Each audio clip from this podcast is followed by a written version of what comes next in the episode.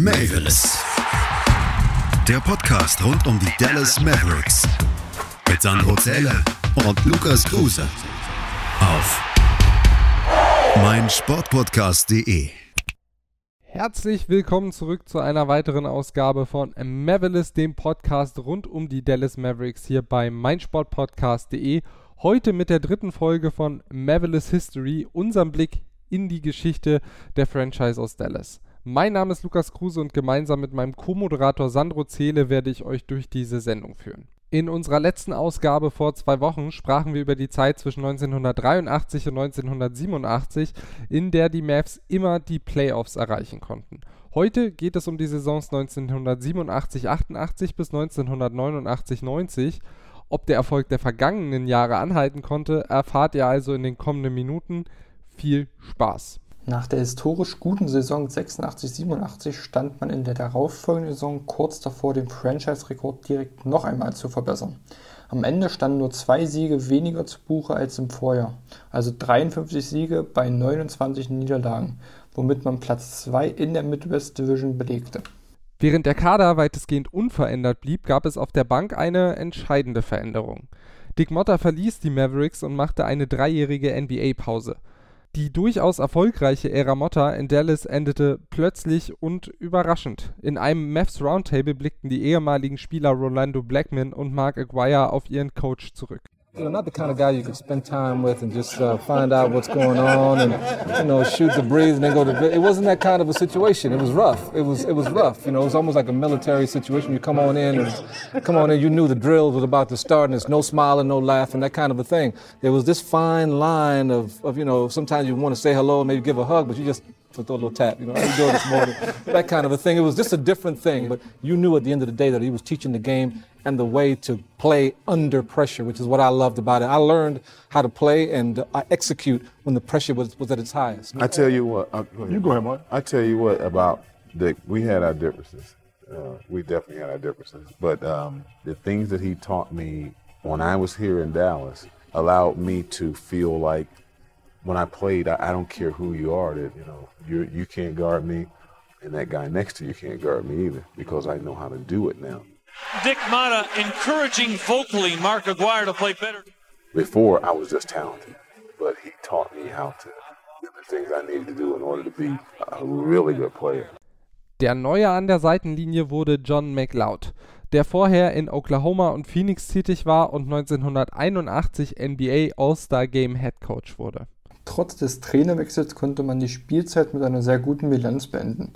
Man startete mit einem 95-93 Sieg über Utah und konnte das Level über die gesamte Saison hinweg aufrechterhalten. Sogar zwischen dem 47. und dem 57. Spiel blieb man komplett ungeschlagen und holte sich damit sage und schreibe elf Siege am Stück, bevor die Lakers um Magic Johnson kamen und die Serie beendeten. Die letzten beiden Spiele der Saison konnte man dann nochmal gewinnen, sodass man mit ausreichend Selbstvertrauen in die Playoffs gehen konnte. In der ersten Runde traf man auf den texanischen Kontrahenten aus Houston. Nach den ersten beiden Spielen war die Serie ausgeglichen und auch Spiel 3 war sehr hart umkämpft. Die Mavs gewannen mit 93-92, übernahmen die Führung der Serie und sorgten für eine kleine Vorentscheidung. Das letzte Aufeinandertreffen ging dann mit 10 Punkten Unterschied relativ deutlich nach Dallas und die Mavs zogen in die zweite Runde der Playoffs ein. Die Denver Nuggets wurden dann die Gegner in der zweiten Playoff-Runde. Dallas startete mit einer recht deutlichen Niederlage, konnte dann aber Spiel 2 für sich entscheiden. Nach der äh, Niederlage in Spiel 3 und dem damit verbundenen 1:2 Rückstand in der Serie schalteten die Mavs nochmal einen Gang höher. Die Texaner gewannen dann drei Spiele in Folge und zogen erstmals in die Western Conference Finals ein. Dort wartete mit den Los Angeles Lakers ein echter Brocken auf dem Weg Richtung Conference Championship. Die Franchise um den späteren Hall of Famer Magic Johnson sorgten gleich im ersten Aufeinandertreffen für eine klar verteilte Favoritenrolle. Das Spiel ging mit 98 zu 113 sehr deutlich nach Los Angeles. Auch Spiel 2 verlor man aus Mavs Sicht und das sogar noch deutlicher, weshalb die Serie als entschieden galt aber nicht mit unseren Mavs. Man glich die Serie in Dallas aus, bevor es dann wieder nach Hollywood ging. Dort verlor man erneut, bevor man zu Hause einen 105 zu 103 Sieg holte und die Serie nochmals ausglich. Mit einem 3 zu 3 und jeder Menge Spannung ging es zurück nach LA zum alles entscheidenden siebten Spiel. Nach hartem Kampf verlor man die Partie mit 102 zu 117 und schied aus. Die Los Angeles Lakers hingegen zogen in die NBA Finals ein und feierten wenig später den zweiten Titel in Folge.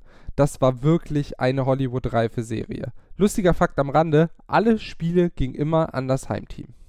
Nach diesem harten Kampf um den Western Conference Titel ging man mit breiter Brust in die Saison 88-89.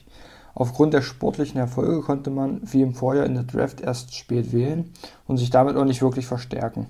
Im ersten Spiel der neuen Saison traf man dann direkt wieder auf die LA Lakers. Das Spiel ging ganz knapp mit 113 zu 116 an den amtierenden Meister. Die Dallas Mavericks konnten danach am Saisonanfang einen kleinen Lauf hinlegen und die Spiele 8 bis 13 gewinnen. Doch im Februar 1989 sollte eine Meldung die Franchise plötzlich verändern. Mark Aguirre, der Topscorer des vergangenen Jahres und maßgeblicher Baustein des Erfolgs der vergangenen Jahre, wurde getradet. Er war in Dallas nicht mehr sehr zufrieden, saß in seinen Augen zu viel auf der Bank und wollte gemeinsam mit seinem Kumpel Isaiah Thomas in Detroit Basketball spielen. Neben Aguirre sendete man noch einen First-Round-Pick des Draftjahrgangs 1991 zu den Pistons. Im Gegenzug bekam man mit Adrian Dantley ebenfalls einen Scorer. Dies war wichtig, um offensiv keine zu große Lücke entstehen zu lassen. Nom Sonju sagte einst zu diesem Trade, dass er unvermeidbar gewesen sei. Nur sechs Tage später wurde dann der nächste Trade bekannt gegeben. Auch der deutsche Detlef Schrempf verließ das Team. Er ging mit einem Second-Round-Pick für die Draft 1990 im Gepäck nach Indiana. Dafür kam der Center und Power Forward Herb Williams. Obwohl sich das neu zusammengestellte Team zunächst erstmal finden musste, lief es die ersten Wochen der Saison ganz gut. Das 59. Spiel der Saison sollte jedoch ein Wendepunkt darstellen. Dallas verlor dieses Spiel, der Beginn einer zwölf Spiele andauernden Niederlagenserie. Somit verspielte man auch die Aussichten auf die Playoff-Teilnahme, auch wenn man die Saison mit drei Siegen in Folge noch versöhnlich beendete. Erstmals seit der Saison 1983-84 fanden die Playoffs also ohne die Mavs statt.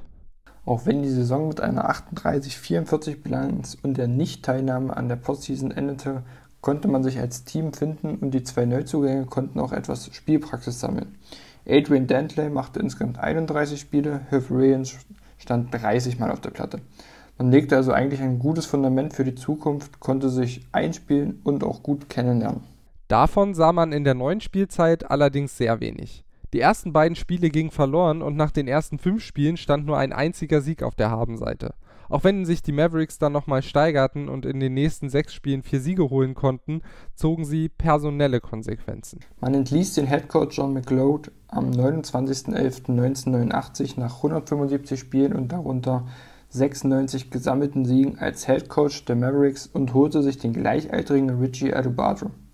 Umziehen und an die Stadt gewöhnen musste sich Adubato allerdings nicht, da er seit 86 Assistant Coach der Mavs war und damit die Spieler und die Franchise bestens kannte. Das erste Spiel Adubatos als Head Coach konnte er auch direkt gewinnen und das sogar relativ klar mit 102 zu 83 gegen die Charlotte Hornets. Auch die Bilanz am Ende der ersten Saison unter dem neuen Head Coach sah sehr vielversprechend aus. Man gewann 42 Mal bei nur 29 Niederlagen. Eine schwere Entscheidung musste er dennoch treffen. Adrian Dantley wusste nicht zu überzeugen im Trikot der Mavericks und wurde am 2. April 1990 entlassen. Mit Roy Tarpley hingegen konnte ein anderer Spieler einen sehr guten Eindruck hinterlassen. Er war im Brett ein brillanter Spieler und holte sich im Schnitt 13,1 Rebounds. In den Playoffs konnte er sogar auf 15,3 steigern. Dadurch konnte der 2,11 Meter große Center auch viele Second, Second Chance Points erzielen und zur Offensive beitragen. Eine Partie dieser Spielzeit dürfte nicht nur in den Köpfen, sondern wahrscheinlich auch in den Beinen der Spieler ihre Spuren hinterlassen haben. Bei der 140 zu 144 Niederlage gegen die Portland Trail Blazers ging es ganze dreimal in die Verlängerung, ehe ein Sieger gefunden werden konnte. James Donaldson stand gar 58 Minuten für die Mavs auf dem Parkett. Trotz der Anstrengungen holte man sich nur einen Tag später einen Sieg über Denver, natürlich in Overtime. Mit 47 Siegen und 35 Niederlagen in der Regular Season traf man dann auch in den Playoffs wieder auf die Mannschaft aus Portland. In dieser Serie gab es keine drei Overtimes, die Zahl 3 hat trotzdem eine Bedeutung, denn nur drei Spiele brauchten die Blazers, um die Titelhoffnungen der Mavs zunichte zu machen. In 14 Tagen gibt es dann die nächste Ausgabe von Mavericks History, in der wir auf die 90er aus Sicht der Dallas Mavericks blicken wollen und ein bisschen herausarbeiten, warum es da nicht ganz so gut lief wie in den 80ern. Falls ihr rund um Mavericks nichts verpassen wollt, folgt uns gerne bei Instagram und Twitter. Da heißen wir jeweils Mavericks-Pod. Auch für euer Feedback sind wir euch wie immer sehr dankbar. Deswegen könnt ihr uns gerne bei iTunes bewerten und eine Rezension da lassen. Oder ihr schreibt uns auf Social Media. Also danke fürs Reinhören und bis zum nächsten Mal. Eine schöne Zeit. Bis dann. Ciao. Mavericks. Der Podcast rund um die Dallas Mavericks. Mit Sandro Zähler und Lukas Kruse. Auf meinsportpodcast.de